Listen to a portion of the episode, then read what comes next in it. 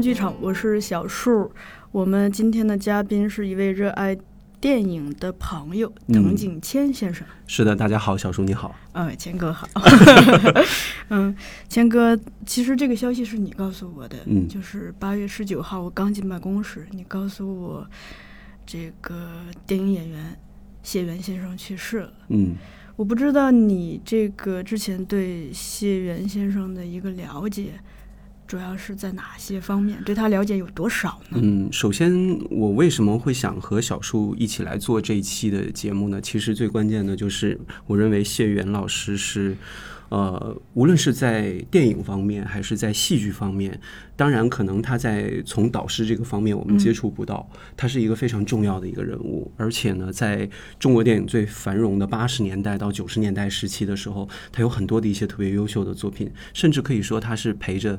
八零后、九零后成长的一位重要的一位演员，嗯，呃，而且他在去世之后，这个消息就特别的震撼，包括微博都上了热搜，很多呃他的导师啊、朋友啊，还有一些学生。都发了很多的一些纪念文章，而且呢，逐渐就是大家对于谢元老师的这个离世是非常之遗憾的，因为他毕竟也才六十一岁，嗯，对，所以这个是给我这个。震撼是比较大的，因为，呃，我所早期开始认识谢元老师的时候，都是从他早期的那些作品。那在我的小时候这个印象当中啊，可能就是像《天生胆小》啊，嗯，然后呃，类似于像这个大喘气啊这种的，可能呃，我觉得惯常的这些观众对于谢元老师的认识，都是从电视剧或者是呃一些特别。知名的那些作品认识的，我认识谢元老师，可能给我印象深刻的，反而是他跟他当时的一些非常好的一些朋友，像葛优、梁天，他们甚至称为三剑客嘛。他们合作的一系列的喜喜剧的都市题材的电影，给我印象特别深刻。因为你看谢元老师的这个样子啊，就是呃特别朴实，有一种那种。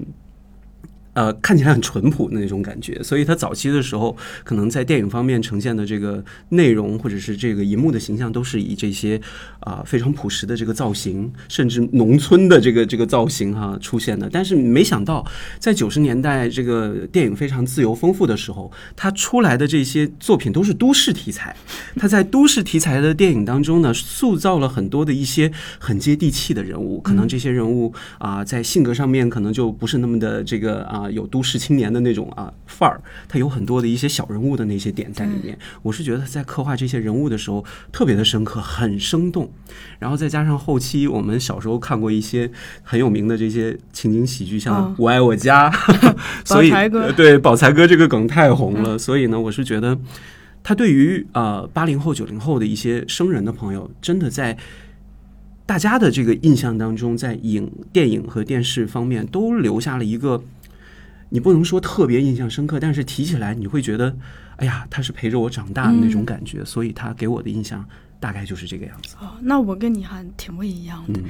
就是我是属于后知后觉型，嗯，就是这一次我通过，就是说，因为他的去世才去。更多的了解他的履历，我才发现，可能在我生下来没多久就看过他 演的电视剧。嗯当时我小的时候，电视上放一个电视剧叫《上海一家人》。哦，是李玲主演。对，若男头嘛，那那会儿那个发型也挺流行的，斜偏的那种。对，我才意识到哦，因为那个时候我真真的特别小，还没有上幼儿园，我 我就看过那个，我是现在才意识到的。另一个呢是。我在大学的时候看过《孩子王》，嗯，可是呢，当时所有的注意力放在这部电影本身，并没有留意这个老杆儿这个人背后的这个演员叫什么，嗯，然后直到前几年有一个电视剧叫《我爱男闺蜜》，然后就是他在里头，因为这个剧本身是是讲。年轻人的故事的，他是演爹妈类型的，对，但是有有一些老年人的戏份。嗯，可是，在老年人的戏份中，我就对他演的那个应该叫梁书友，就那个人印象非常深刻。我当时一个明确的感觉，我就觉得，就是你看到这个人本身，你会发现，就是那种老了的魅力。人到老了之后的魅力，就是属于不同年龄的那种气质和魅力。就是他对生活，你你看到他，你就会觉得你所有的焦虑都不值得焦虑。是他在这个，因为我没有我没有看过这个，电视剧就在，剧中的是属于那种比较偏喜剧风格的。其实也没那么喜呃，当然，首先这个电视剧偏一点儿喜剧风格，嗯但是他演的这个吧，就是就是老人的那种豁达、包容，嗯就是他看问题看得很淡，这种东西，嗯嗯就那个东西特别打动我。嗯。嗯，因为好像在我们的这个印象当中呢，谢元老师都是一个特别乐天的一个人，嗯他的这种乐天就会融入到他对于这个角色的一些塑造。可能我们不管是从你刚才所说的近代的这些嗯电、电视剧作品，包括到中期的时候《我爱我家》这种，然后到早期他的这个不管是都市题材还是其他的一些类型的题材，都是好像他本身都带着一种小人物的那种乐观的那种感觉。那我记得小时候看过他一部电影，那个那个时候名字叫做《寡妇村》，在当时好像都是属于那种限制级嘛。他在里面即便塑造。塑造那样里面的一个人物的时候，都会有一种小人物所带有的那种有乐。乐天的那一面，嗯。也有悲情的那一面，所以我是觉得，你看谢元的这张脸的时候，我是觉得，呃，虽然他是有那种很朴实，就感觉有一种掉到人堆儿找不着的那种感觉，但是他身上所散发出来的那种阳光的那一面，是很打入我们内心的。嗯，嗯你说的这个阳光这一面，其实通过我对他的一个了解了解啊，就是发现这个真的跟人的成长经历有很大的关系。他不是两岁的时候他爸爸去世嘛，然后在这个过程中，妈妈带着他去改嫁。当然，他对这一段谈的很少了，他大多谈的是。呃，小时候家里头怎么穷？因为这个穷，可能，呃，比如说吃不到东西，就是因为个吃东西就可以闹很多笑话。他讲的全是用幽默化解了这一切，但是你能看出来，可能是因为其实小时候，我想就古语说自幼失户，然后又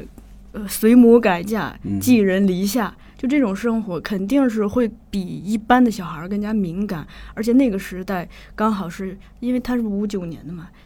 基本上中国人也他他没有那么物质丰富，对物质就特别的嗯贫贫瘠，所以嗯。这种可能会让他首先吃了很多苦，但同时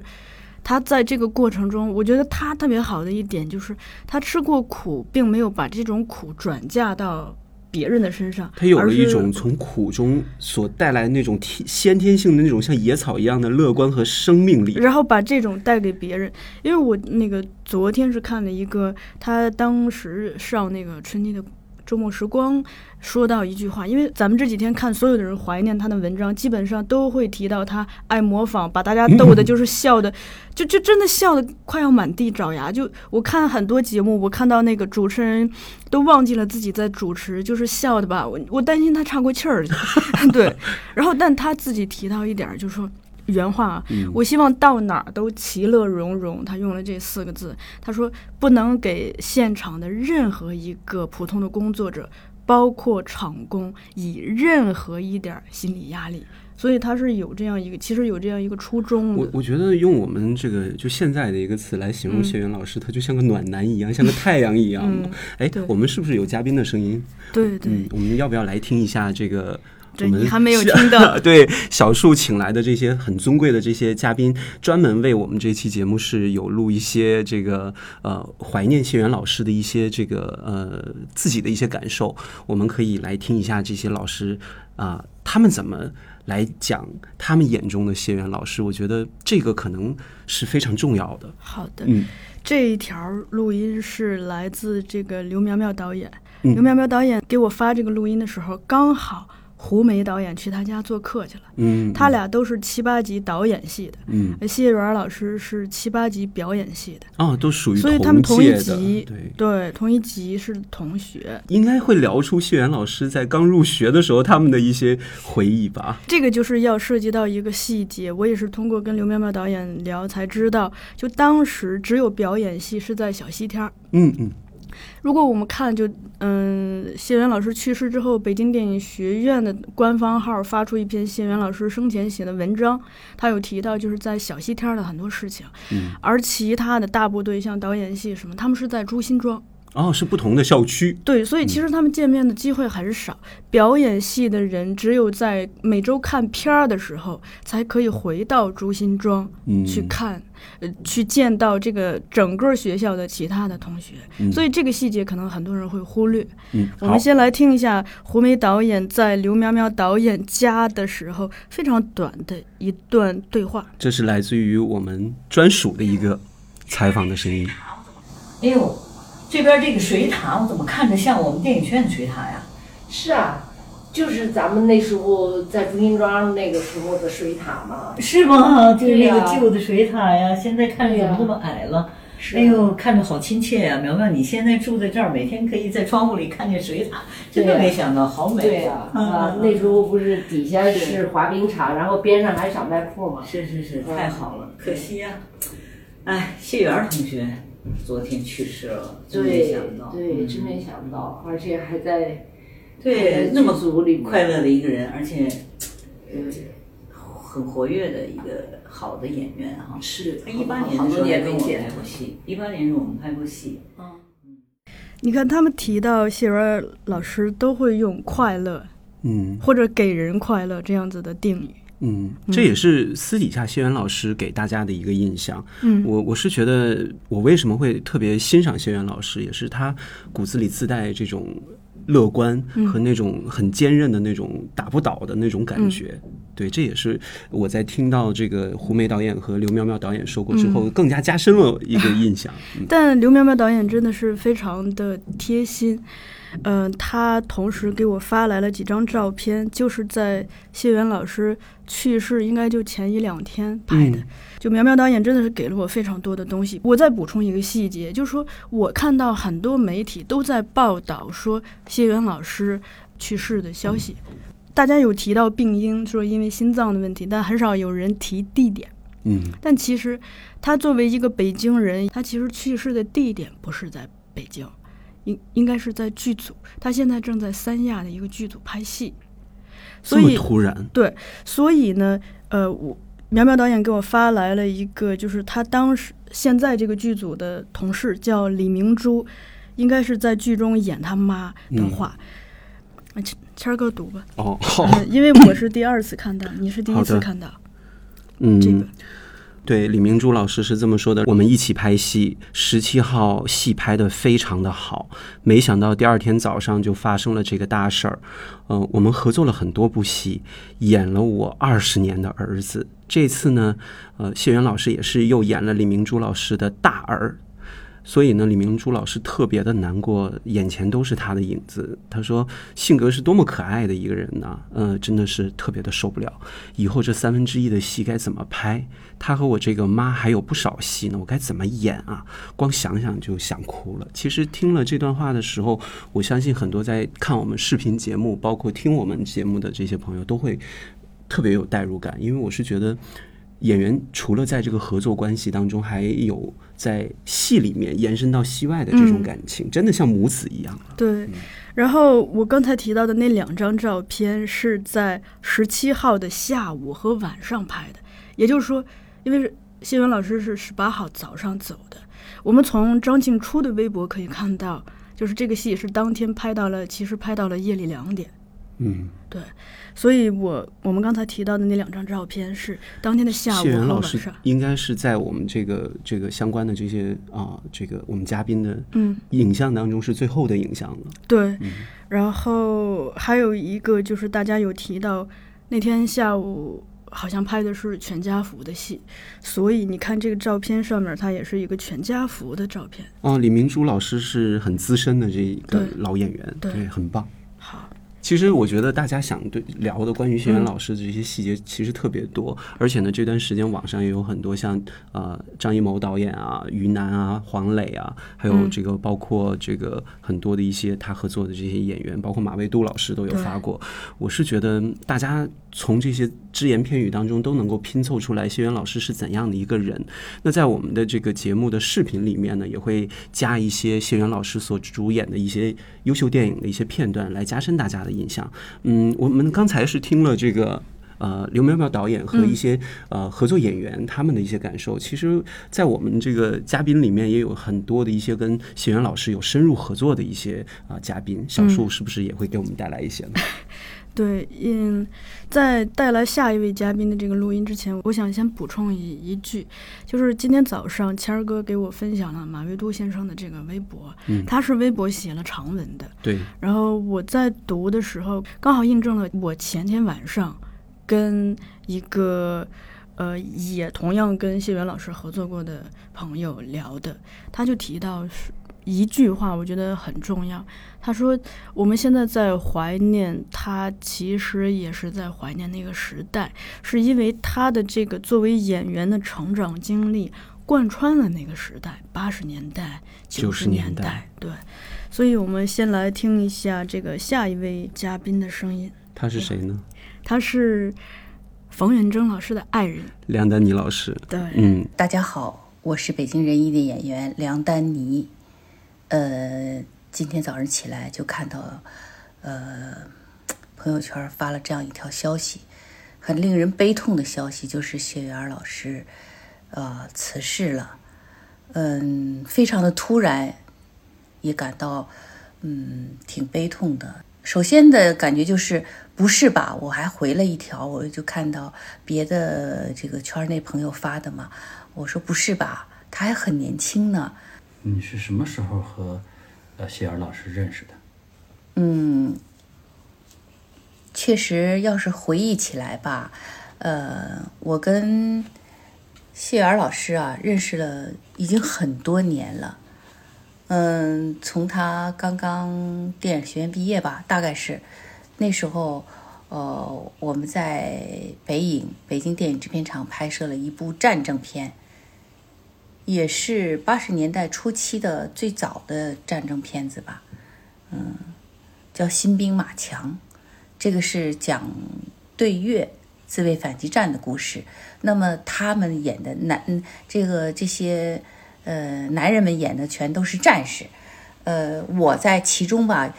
很少量的女演员，这个戏当中几乎就没什么女演员，个别几个女演员，呃，我是一个，我演的是一个战士的呃女朋友，啊，这样一个角色，呃，因为女女兵嘛，女人嘛，不是女兵，是女人们的戏都特别少，所以，呃，我在那个组的时间也不是特别长。呃，跟谢我知道谢尔老师在那个戏，然后他们都说这是他们是电影学院毕业的，什么什么，因为电影学院也有呃其他的就是比较年长的老师在那个那个戏，呃，指导大家的表演嘛，就是说起来这个事儿，所以我就还是挺注意到他。但是因为我们跟其他的男演员戏不多，所以就跟他的交际没有特别多啊、但是我知道有谢尔老师，后来是看到他又拍了很多的戏，包括跟梁天老师还有葛优他们的啊三巨头的戏，就后来就特别火了，在啊在大家当中啊就是广为流传，他们也成为了很著名的演员，嗯，就是这样。但是呢，我现在回想起来，最后一个跟他在一起的戏是前几年拍摄的《我爱男闺蜜》。那个戏当中呢，我还正巧跟他有一些啊、有一些搭戏的地方。他演的是一个理发师，然后呢，他还给我理发，所以大家就有一些戏上面的一些嗯搭起来的戏。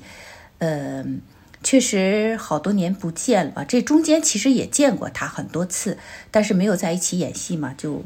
呃接触的时间就比较少。我们在一起呢，就是《我爱男闺蜜》这个戏当中呢，年长的戏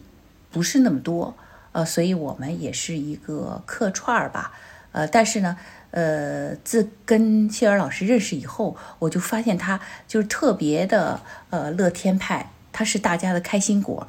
只要他一到现场，大家都说快，谢尔老师给我们讲个笑话这样的，乐得大家哈哈笑。从嗯很就是第一部《新兵马强》那时候，他就那个时候好像他还不是那么的活跃在大家啊、当中，就后来再碰见他的时候，就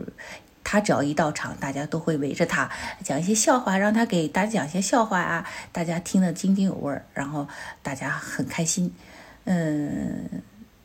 到我爱男男闺蜜的时候依然是这样子。呃，没想到，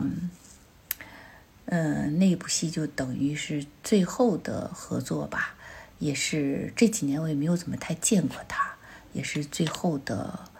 啊。见面的机会了，就是，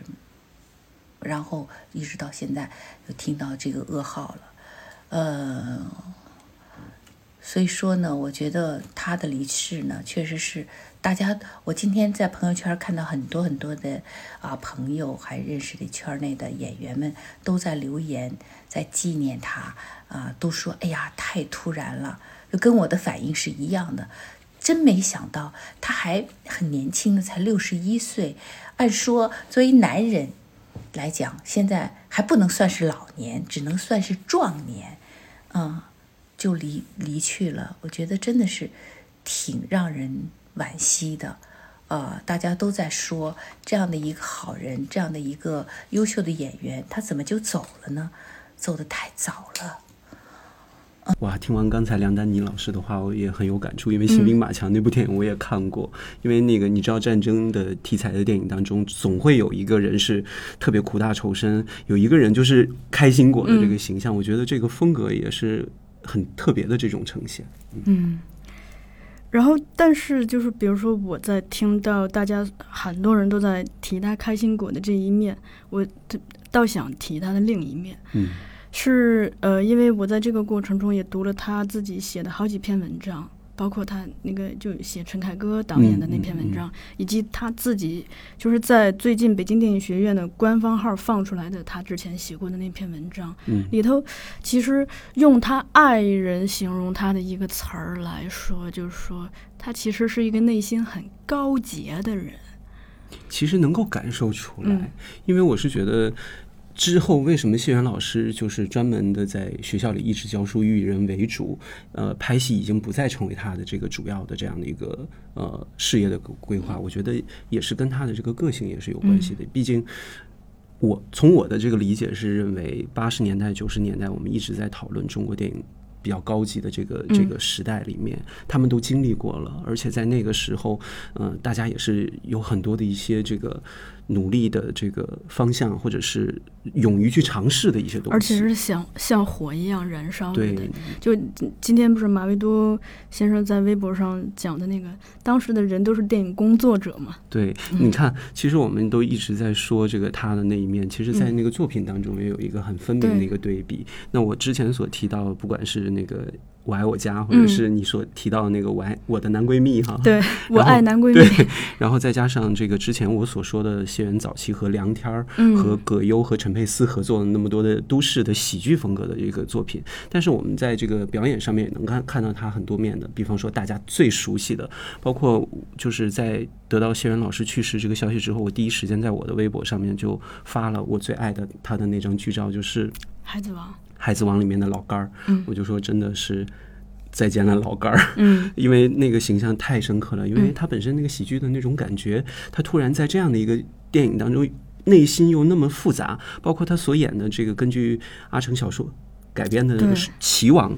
呃，王医生，对，王医生那个形象也是如此的，嗯。嗯，孩子王是一个。不可逾越的，他的一个重要的作品。我跟一个导演朋友在聊起《孩子王》的时候，他说，《孩子王》谢元的表演就是纯净的，你能够在他眼睛里面能看到一个特别深的一个。东西在里面，虽然他所饰演的这个老干儿，在整个电影当中的状态是一个很无奈，又想突破，对，想突破又突突破不出去，这个人物其实是特别难以去塑造的。嗯，其实也是通过这个人物能够看到谢元老师身上的那种很强烈的这种戏剧的那种爆发力，包括知识分子的一种情怀。对，就是他在自己写的文章中有几句话特别打动我，就是说他本来因为。考电影学院也是因为考不上清华北大，嗯，才才去的。但是盲打误撞爱上了电影，然后他就提到说，电影原来不只为博人一笑，也不是白布上看到活动着的自己而觉觉出有趣，电影是人生意义本身。电影表演是活着的历史的一部分，而且他后来又也提到说，北京电影学院不只教技巧，他更告诉学生的是人是什么。这一点也呼应了他自己当老师的时候，他提到一点说，一定要给学生精神自由，啊，不要像保姆一样去管理他们。我觉得这也是表演有生命力一个很重要的，就是跟生活紧紧的贴近，嗯这才是艺术本源的这些东西嘛。呃，到时候我们在这个视频节目上面的时候，小树可以告诉我们的这个啊。后期的工作人员把这些话直接就打成这个字，让大家的能把这些留在心里。对，嗯，然后他还在这篇文章里头还提到一句，他说：“我宁愿为老师学院教给我背诵的电影是可以把光明投向任何黑暗角落的话而贫穷，也不做半路蛇头的浪人。电影人有如小说家。”这就是谢元老师爱人所说他内心的高高洁洁的体现所在。我觉得听完都特别的有力量。嗯我们还有其他嘉宾的声音，好是不是的？这一位嘉宾是来自国家话剧院的演员李烨先生。嗯李烨老师呢，是其实跟谢元老师演过好多部戏，嗯而且两个人的这个已经超越了普通的合作关系，更像朋友关系了。更像朋友，也像父子。嗯，而且呢，李烨老师来我们这个呃后浪电影学院开了表演课，之后我们还会请、呃李岳老师来开课。到时候如果有报名我们这个表演培训的这些同学，可以来到现场来听听李烨老师亲自从他这个嘴里来形容谢元老师是怎样的一个人。各位亲爱的朋友们，大家好，我是演员李烨啊、中国国家话剧院国家一级演员。啊、今天是一个比较特殊的日子，是的，嗯，我在微信上看到了谢文老师离世的消息，唉一天的心情都比较沉重，因为，呃。我跟谢文老师有着非常深的缘分。在二零零三年的时候，我主演的第一部，嗯，是我人生中第一次主演一部情景喜剧，叫《清明酒家》啊，然后跟谢元老师在一起很长时间，整个一个戏我们八十多集一直在一起拍，一起生活。嗯，所以听到这个消息之后，真的是心情很沉重。回忆起来，真的是学儿老师，他特别像一个，就像我的一个一个一个长辈、一个亲人一样。很少你会发现一个演员，他身上没有那种非常锐利的气质。啊，让你一看就觉得，哎呀，这个，呃，霸气外露啊，然后很有压迫压迫感。秀儿老师不是，他正好相反。从第一天跟他一起工作开始，我就觉得他就像是一个很多很多年的一个亲人。然后他说话永远都是慢慢的、轻轻的，啊，啊，总带着微笑。而且最有意思的是，他特别喜欢说笑话。然后也喜欢编笑话，在他那儿永远都有说不完的，嗯，小包袱、小笑话，特别让人开心。我们在一起吃饭啊，吃盒饭呐、休息啊，啊，有时间秀儿老师都会给我们大家来讲笑话。然后我当时就觉得很奇怪，他他他是他是电影电影学院的老师。我就在想，电影学院的孩子们该有多么的幸福，有谢儿老师给他们上课，然后那么幽默。然后我们开始演的时候呢，谢儿老师的那个角色是我们那个清明酒家的老板，对。然后他演的那个人物呢，哎呀，其实特别抠门儿，哎，然后小算计，有的时候，但是人心特别善良。那个剧本写的非常棒，我我我非常喜欢。然后我的演的那个角色叫蟑螂，跟雪儿老师一直都在一起，针锋相对，然后被他坑啊什么的，非常有意思的戏。然后我发现，哎呀，秀儿老师跟生活中他在演戏的时候，跟他在生活中是完全两个人。生活中就像一个长辈啊，然后跟你聊天啊，很温和啊，也很优雅，而且谢园老师说话，你经常能够听到，嗯，有有传统的中国文化的一些词在他的口语当中会出现，嗯，用词非常讲究，啊，素这个文文学素养是很高的，但是我们一排练。然后大家溜溜词儿啊啊，排一排，准备拍了。呀，希尔老师瞬间就会进入到他那个，嗯，有点小忙叨，哎呀，精心算计，小心眼儿，一神神叨叨的那个，哦，有点那个那个那个老板的那个人物形象里去，跟他生活中完全是两个人。我当时就觉得非常的。非常的惊奇，我说：“哎呦，小尔老师，您是怎么做到这样的，能把角色跟人物区分的如此之大？嗯，而且在进入角色的时候，你是怎么完全投入到另外一个个性有个性的人物中去？啊，那样的一个角色，我曾经问过希尔老师这些问题，薛尔老师，哎呦，那就打开了话匣子了，他就从表演这个理论上。”啊，从表演学的角度上，从塑造人物的这些方法上，哎，跟跟我聊，从他那儿学了很多的知识。嗯，后来在清明酒家之后，啊，然后我又跟秀儿老师在这个嗯马警长啊，呃，包括派出所的故事啊，在别的戏里我们都有合作。那几年真的是嗯抬头不见低头见的，嗯，就像亲人似的。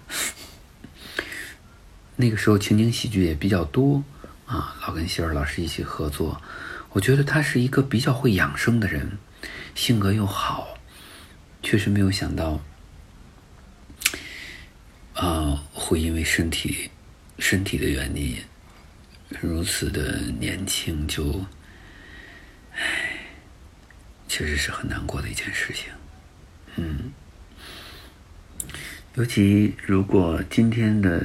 啊，我们整个的影视剧的市场上，情景剧其实现在的量比较少了。也许这是一个市场选择的结果，但是我觉得谢尔老师给我们留下的银幕上的形象，在我们身边，他所留给我们心目中的印象，永远都是那样的亲切，那样的快乐，那样的幽默。那样的睿智，啊，我觉得我们这些从事啊文艺、从事舞台影视剧创作的这些演员们，应该能从雪儿老师身上学到很多东西。我从来没有见到他遇到什么困难会有发愁的时候，不管是在剧组里我们遇到的各种各样的困难。他总总是很淡然，总是会带着微笑去面对，甚至有的时候，我我都无法去想象，星儿老师心里他怎么那么大度呢？啊，他怎么就这么啊，把这些事情就能理得这么清楚啊，如此放得下？因为那个时候我很年轻，嗯，有些事情会义愤填膺啊，然后会找不着头绪呀，会困惑呀，但是确实。跟希儿老师在一起的时候，这些，这些，在他身上都看不到。我觉得这是真的是值得我学习的地方。一个，一个对生活本身就怀有着，怀有着希望，用一种欢乐的态度去看待人生的，这样的一个，这样的一个艺术家，我是。我是觉得我会把它记在心里，我会努力的做一个把快乐带给我的观众的演员，就像谢尔老师这样，就像当年在片场，我们每天拍完戏，吃完盒饭离开时候的那样，谢尔老师，再见。然后我在听李烨老师讲完这些的话，你会觉得，就说谢元老师他除了作为一个演员，可能他他有自己的一个追求，对艺术本身的追求，作为一个工作的同事，他很关爱整个剧组的氛围。嗯同时，其实他也是一个，就是一个活生生的人，他是一个，就我特别喜欢把这种这一类人归归纳为生活家，就说或者说生活的艺术家，因为他们本身对人、对生活有着巨大的热情。比如说，他生活中就有有特别多热爱生活的表现。一个是他的同学们也提到，他上学的时候就经常会给同学们放那个邓丽君的磁带。嗯，那个时你要知道候还是比较稀罕的。他是一九七八级的呀，对那个时候对大家很难听到，也因此这邓丽君的歌变成了他们班上很多同学的爱情启蒙。嗯，嗯 然后平时他在生活中，可能因为从小也吃过很多苦，他就有很多生活的技能，比如说他会挑西瓜，他有一个理论叫歪瓜裂枣，嗯。他就是瓜要稍微的歪一点儿，可能更好吃，呃，枣儿裂开了会更好吃，因为虫子虫子比人聪明，他就虫子去找那裂枣儿，嗯。然后包括李成儒老师特别爱吃他的这个烤羊肉串儿，他特别会烤。烤羊肉串儿。啊，对，而且他对肉特讲究，他选这个羊的右后腿，因为他他研究过，他说这个羊的右后腿用力比较多，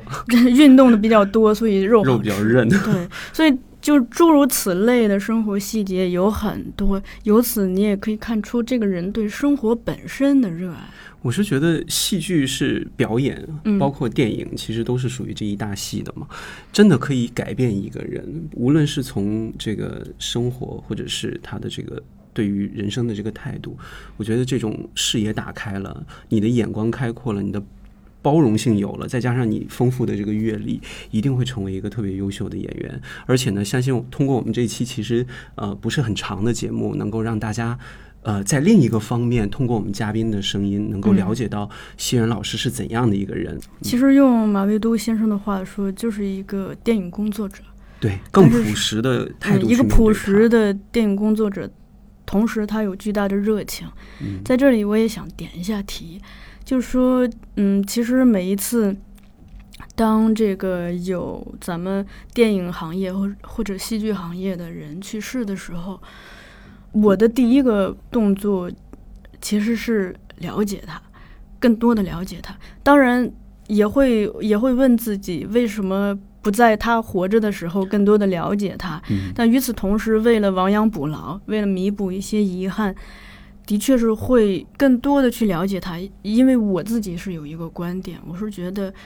我们对一个人的尊重也好，对一个人的怀念也好，很多时候首先来自于了解本身。嗯你了解的越多，你越知道自己的那个那个敬仰之心由何而起，你嗯你越知道我为何纪念。你比如说之前那个佟道明先生去世的之后，我才知道他自己建了一个公众号，嗯然后他每天写那么一小段，特别朴实，但特别温暖，让你看了特别平静。然后我在他去世之后，把那个公众号所每一篇全看了。再比如说这个彭小莲导演去世之后，因为他是咱们的作者，嗯然后之前咱们其他同事是跟他有交集的，我也通过其他同事间接的有采访过他。嗯他他去世之后，刚好咱们这个要搬家，然后我就在咱们那个旧的大教室，每天下班后看一部，每天下班后看一部。他的作品，嗯，包括有两部那个碟片是他送给咱们的，嗯嗯，然后就看一部。我我是觉得我们是可以通过不断的了解他的作品，也了解跟他合作过的人对他的评价，嗯来更多的、更多元的、更深入的去了解一个人。而在这个过程中，我有一个收获，正好跟您分享，嗯就是说，呃，谢元老师在电影学院表演系上课是一个很传奇的事儿，他有很多传奇的细节。除了这个所有人都在提的这个他的模仿技才能之外，他有一一点就是他可以把很多电影的整个，比如说十几分钟的镜头给你背下来。这个所谓的背下来，就是他分秒不差的去描述，描述镜头的运动、景别，描述剪辑点，描述配乐，描述台词，而且是非常之准确。呃，其实你提到这一点，又让我看到了其他的这个导演跟他合作的一些这个回忆的花絮，就是说他演的几部根据阿成小说所改编的《棋王》和《孩子王》嘛，然后一个是《棋王》是滕文骥导演，然后《孩子王》是陈凯歌导演，说谢元老师呢是真的把小说是真的背的是几乎是倒背如流了，然后去感动了创作者，然后导演就觉得这个角色一定是他，而且他确实把这个所有的人物的那些很细腻的东西全部都抓住了，这也是值得我们现在年轻的演员也好啊、戏剧表演的或者是电影表演的这些爱好者啊、工作者也好，需要去学习和借鉴的。我觉得这种苦功夫，呃，往往是在背后下的，可能别人看不到，但是他却成为你演艺之路很重要的一股力量，推动你往前发展的。对，嗯，好，呃，这期节目应该是差不多了。嗯，对虽然是短短的，但是和小树一起来聊谢元老师，来听他的这些朋友来聊谢元老师，希望嗯能够给我们的听众也好，我们的观众也好，都带去一个呃不一样的这个印象。有机会大家就多找来谢元老师的这些电影啊，这些电视剧重温一下。对，咱们就当是抛砖引玉。走不完的高楼，穿不透的小巷，红灯的时候要等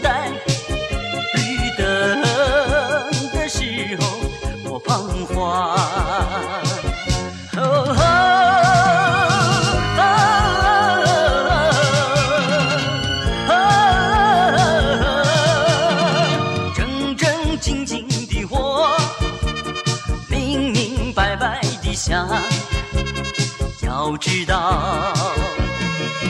弯弯的地方是太阳，是太阳。走不完的欢乐，穿不透的忧伤。向后的时候我就笑，想纠缠